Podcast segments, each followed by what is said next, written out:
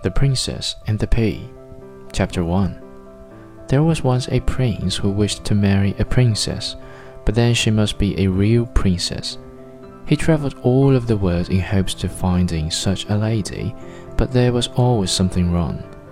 Princesses he found in plenty, but whether they were real princesses, it was impossible for him to decide.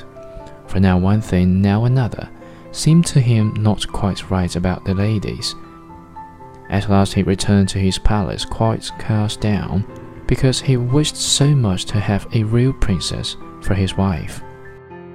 One evening a fearful tempest arose, it thundered and lightened, and the rain poured down from the sky in torrents. Besides, it was as dark as pitch.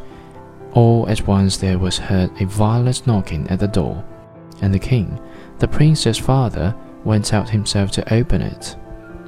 It was a princess who was standing outside the door. What with the rain and the wind, she was in a sad condition. The water trickled down from her hair, and her clothes clung to her body. She said she was a real princess. Ah, we shall soon see that, thought the queen mother. However, she said not a word of what she was going to do, but went quietly into the bedroom took all the bedclothes off the bed, and put a little pea on the bedstead. She then laid twenty mattresses, one upon another of the pea, and put twenty feather beds over the mattresses. Upon this bed, the princess passed the night.